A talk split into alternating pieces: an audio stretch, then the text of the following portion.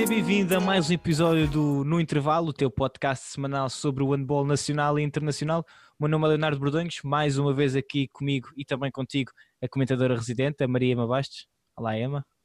Olá a todos, mais uma vez cá estamos nós para falar um bocadinho de não só do campeonato, mas também da Taça de Portugal, mas eu vou deixar isso com o Leonardo. Exato. Este episódio vai ser assim aqui um bocadinho sobre a PO1, o Campeonato de Placar Handball 1, a primeira divisão masculina e também aquilo que se passou na Taça de Portugal masculina. Antes de entrarmos já nisso, agradecer aos que estiveram presentes no nosso Conversas de Segunda, no fundo a fazer um pequeno balanço daquilo que se passou até agora na primeira divisão masculina e na primeira divisão feminina. Deixamos o nosso agradecimento ao professor Vasco Ramos que esteve presente, mas também à professora Sandra Fernandes que infelizmente não pôde estar presente porque teve compromissos que não conseguiu alterar, mas deixamos também desde já o nosso agradecimento por, eh, por ter aceito o convite. Infelizmente depois não se, não se conseguiu concretizar, mas deixamos aqui o agradecimento a todos os que estiveram presentes. Agora o Conversas de Segunda vai fazer uma pequena pausa para falar, abordarmos mais a Final Four e também o Mundial em que Portugal vai estar inserido. Emma, não sei se queres deixar assim aqui uma mensagenzinha antes de entrarmos e começarmos já a falar daquilo que realmente importa, que são os jogos. Sim, posso deixar aproveitando aquilo que estavas a dizer sobre, sobre a professora Sandra. É uma pena realmente ela não, não, não ter podido estar presente, mas quero agradecer-lhe em nome pessoal e em nome da Sete Metros todas as mensagens que nos fez chegar de, de, a dar-nos os parabéns e agradecer o nosso trabalho, não só da professora Sandra, mas também de todos aqueles que nos têm apoiado. É muito bom para nós receber essas mensagens e esse reconhecimento e dar-nos força para continuarmos os nossos projetos muitos projetos envolvidos nesta, nesta 100 metros. Exatamente, agradecer não só à professora, mas a toda a gente que nos tem apoiado ao longo deste ano, que tem sido um ano complicado, para todos, uh, de, de, um ponto de vista pessoal e também aqui da 7 metros agradecer e dizer também que se ainda não votaste, então podes ir votar na nossa, no nosso, nos nossos prémios, na nossa votação para os prémios de 2020. O link vai estar na nossa bio do Instagram ou também no Twitter e no Facebook, portanto basta participar, tocas no link, deixas a tua opinião em relação a quem foram os melhores masculinos e femininos, não só em Portugal, mas também lá fora. Diz-nos, já, nós já temos muitos, muitos votos, mas o teu vai sempre contar e se queres realmente premiar, na tua opinião, o melhor jogador, jogadora, treinadores, revelação, então passa por lá e deixa o teu voto em todas as categorias que nós temos. Emma, vamos então começar e começamos a falar sobre o jogo entre o Boa Hora e o Sporting, um jogo para o campeonato, um jogo referente à 22ª jornada eh, que foi antecipado. Emma, acho, não sei se queres que eu tome aqui a dianteira e fale mais eh, ou queres deixar aí uma palavrinha? Sabes que sim. Pronto, começo não, eu, eu então. Eu vou-te dar as honras que tu tiveste presente e tem de ser. Não. Exato. Deixamos desde aqui também o nosso agradecimento ao Hora por nos ter permitido estar lá presentes no jogo, a cobrir e a levar-te a ti aquilo que se passou dentro do pavilhão. Foi um jogo, eh, o Sporting vence por 11 golos de diferença, 20-31, um jogo, um jogo antecipado, digamos assim, da 22ª jornada e como tivemos a oportunidade no final de ouvir o professor Nuno Álvares dizer ele não estava contente com o facto do jogo ter sido marcado, aliás disse que tinha sido um não jogo. Na primeira parte aquilo que vimos foi um jogo um pouco atabalhoado, assim um pouco hum, estranho. Eh, estávamos a ter golos, mas os ataques não estavam a fluir, não estava a ser aquele tipo de jogo que nós gostamos de ver, com ataques fluidos, organizados. As duas equipas estavam a chegar ao golo muitas vezes graças a, ações individuais dos seus jogadores. O, o, Sporting estava a apostar muito no Frankis, que estava realmente a ter um destaque imenso.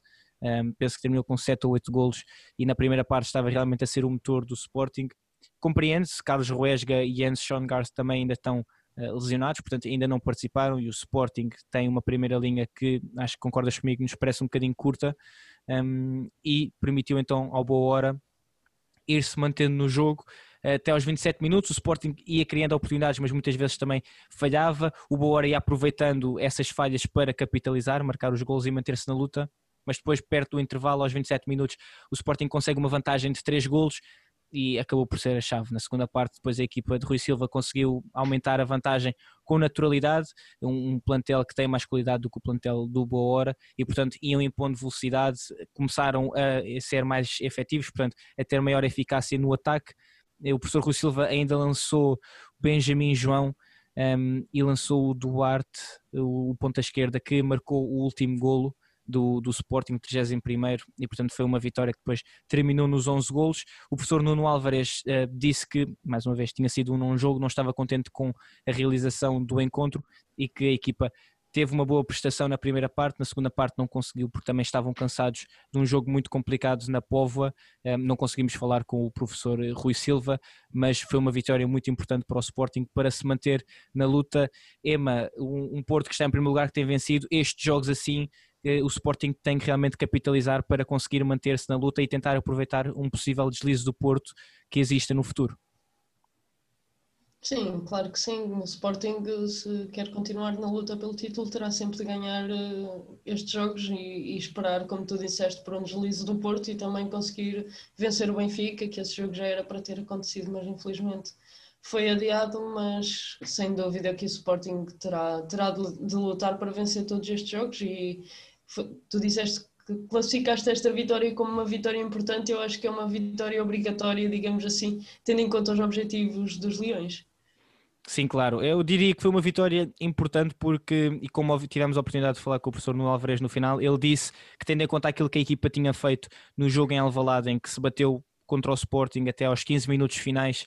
Eh, na altura o professor Rui Silva também disse que o Boa tinha apostado num jogo muito lento, um, um, um, tipo de jogo que era também para tentar, não, não sei se adormecer, mas tornar o jogo cada vez mais lento para o Sporting não poder utilizar velocidade e o professor Nuno Alvarez disse que o objetivo tinham expectativas muito elevadas para o jogo no pavilhão Fernando Tavares para tentarem surpreender, daí essa questão da importância era uma vitória que sabíamos que o Sporting era claro favorito e tinha que vencer, dada a diferença entre as duas equipas. Mas foi esse que se passou, o jogo da 22 jornada, o Sporting venceu por 20-31 e passámos então para depois dos jogos da Taça de Portugal, os jogos referentes aos 16 avos de final. E tivemos a oportunidade de estar presentes em dois. Emma, se calhar agora passo para ti. Estiveste no jogo entre o Águas Santas e o Vitória. O que é que te pareceu essa eliminatória? Antes de mais, vou, vou, aproveitar um bocadinho as tuas palavrinhas e agradecer ao Águas Santas por nos ter dado a acreditação e ter-nos permitido estar presentes neste jogo. Bem, este jogo da taça, sabemos que os jogos da taça são sempre um bocadinho relativos, mas vínhamos frente a frente duas equipas da primeira divisão, o Águas Santas que era favorito e nós sabemos disso, um claro candidato à luta pelo quarto lugar no campeonato, também entra nesta taça com, com ambições para voltar a ir à Final Four e recebeu Vitória e venceu, venceu, mas o jogo começou equilibrado, o Vitória entrou bem e mesmo com, com muita rotação no plantel, uma coisa que nós não costumamos ver tanto na equipa de João Gala Garcia, neste jogo da taça, vimos desde cedo uma rotação de plantel e que ia resultando, o Vitória sempre a conseguir estar em jogo, mas depois o António Campos com uma defesa sai lesionado e nesse momento Vitória consegue, consegue ultrapassar, porque como nós sabemos António Campos é um grande guarda-redes e estava a fazer uma boa exibição. E depois o Vitória conseguiu alguma vantagem, mas o Águas Santas conseguiu reagir muito bem na segunda parte, com uma defesa mais, mais subida, com 5-1 a meter mais pressão e com o super Pedro Cruz mais uma vez com 12 golos e também com um super ponta esquerda o Mário Oliveira que apontou 8 golos, esteve muito bem, principalmente na parte final do jogo, ele fez o jogo todo. E acho que é o maior destaque deste jogo é mesmo, mesmo Mário Oliveira e também Francisco Fontes do, do Águas Santas, é um pivô que eu já há muito tempo comento que, que, gosto muito dele e realmente ver Pedro Seabra Marques e Pedro Cruz a jogarem, a jogarem com Francisco Fontes é uma coisa bonita de se ver e, e eu gosto sinceramente desse 2 para 2 que o Águas Santas faz e claramente ganharam e ganharam bem. O Vitória não teve, na segunda parte não conseguiu continuar dentro do jogo e o Águas Santas acabou por sair vencido e seguir em frente nesta taça. Acabou por sair vencedor. Um, sim, e olhando. Ah, vencido, mas um, olhando, e nós temos vindo aqui a falar muito sobre estas duas equipas. O Águas Santas apontamos como uma das equipas que está nesse lote para chegar ao quarto lugar, também pelo investimento que foram buscar agora novamente o Ricardo Pesqueira, um jogador que tinha anunciado que iria sair, mas agora regressou ao handball.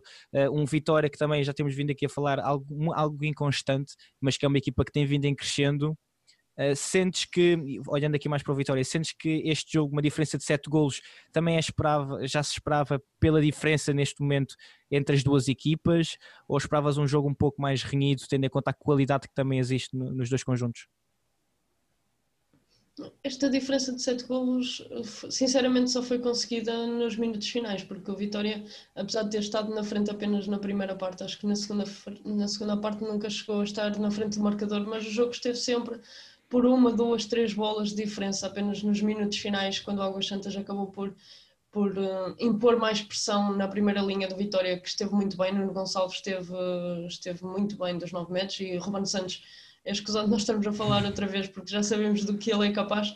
O Águas Santas, a partir do momento que pressionou ainda mais e meteu mais velocidade com alguns contra-ataques, conseguiu aumentar essa vantagem e o Vitória, quando percebeu que a 3 minutos do fim está a perder por 4, acabam por baixar os braços e a vantagem acabou por dilatar um bocadinho. Não foi um jogo que desequilibrado, foi um jogo sempre disputado, digamos assim, a vantagem nunca foi muito larga mas claramente o Águas Santas já mostraram um porquê de ser favorito.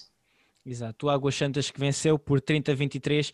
Olhando para os outros jogos dos 16 aos de final e antes de avançarmos para o segundo jogo que tivemos a oportunidade de cobrir, o jogo entre o Sassueiros e o Madeira Sade, o Sporting de Espinho perdeu frente ao ABC por 19-35, o Albicastrense perdeu frente ao Benfica por 15-28, o Marienses perdeu frente ao Sporting por 18-33, o Ismael perdeu frente ao Belenenses por 27-28, o Porto venceu o Boa Hora por 35-24, isto num jogo que se realizou no início do mês, dia 2, que nós aliás também tivemos a oportunidade de estar presentes.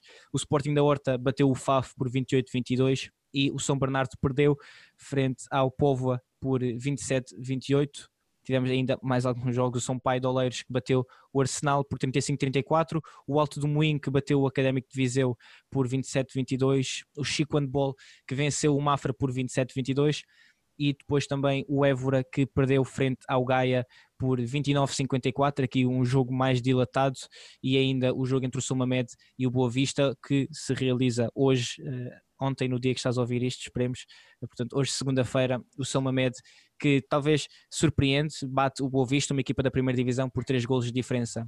Dizer que ainda há jogos que não se realizaram, o jogo entre o Avanca e a São Joanense ainda não se realizou, o jogo entre o Bonavente e também duas equipas que ainda não disputaram o jogo da, da quarta eliminatória também ainda falta disputar, mas focando então no outro jogo, no jogo que tivemos a oportunidade, o jogo entre o Sassueiros e o Madeira Sade, uh, um jogo que termina com 11 golos de diferenças a 9.30 e é, mas vou falar aqui um bocadinho porque tive a oportunidade de estar lá e deixamos aqui desde já o agradecimento também aos Sassueiros por nos ter deixado e por nos ter permitido estar presentes no jogo.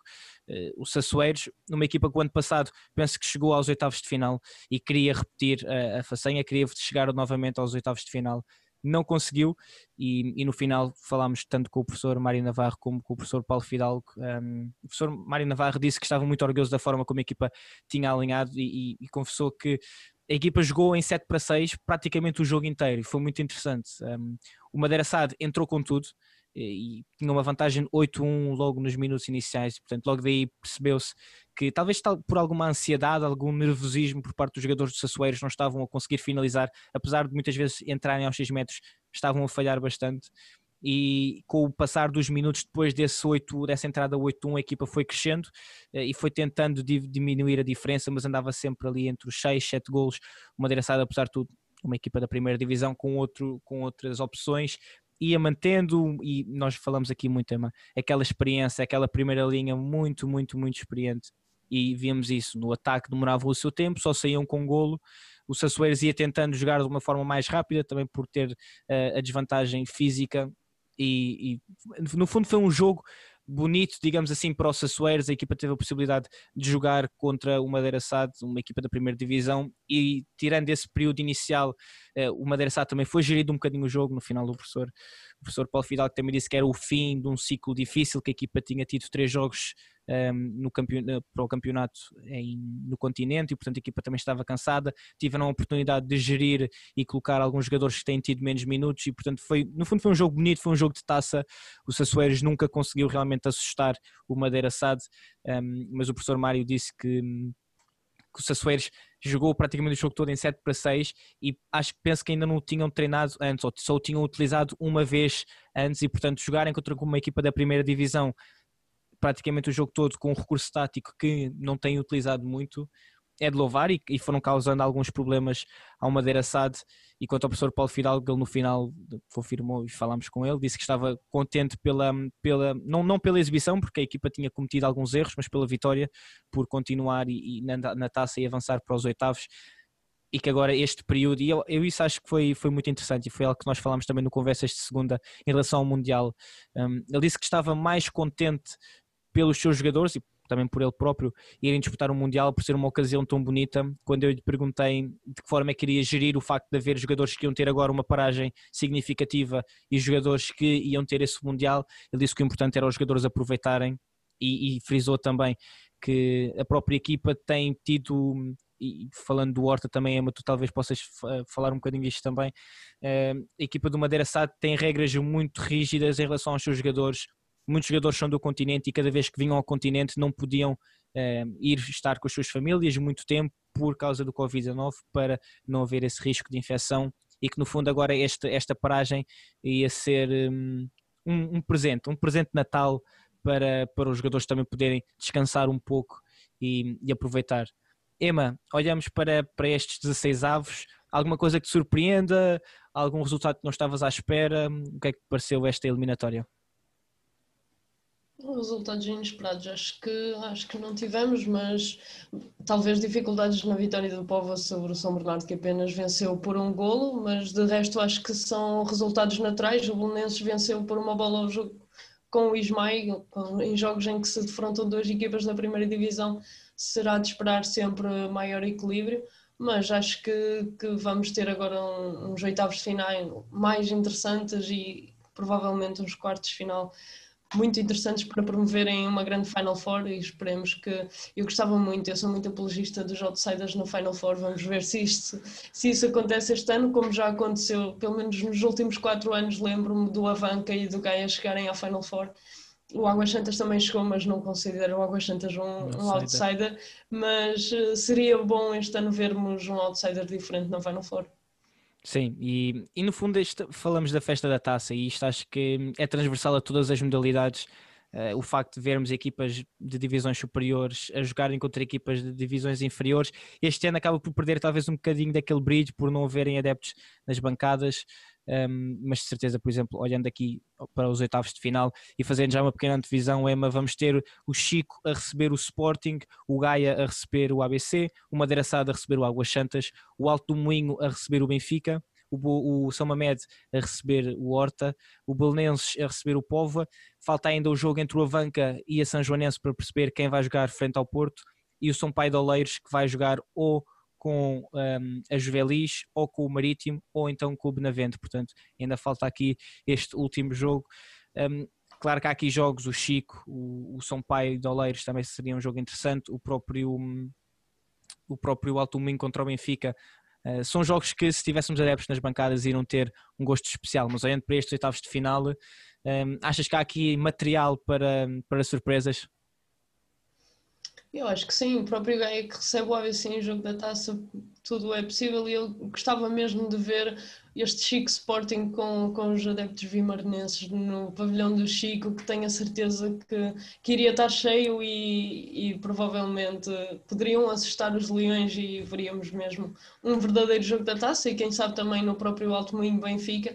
Eu lembro-me perfeitamente, sei lá, há uns 10 anos, quando, quando o Avanca estava, estou a falar a sério, quando o Avanca ainda estava na segunda divisão e calhou, calhou com o Sporting, o Wilson Davis ainda estava no Sporting.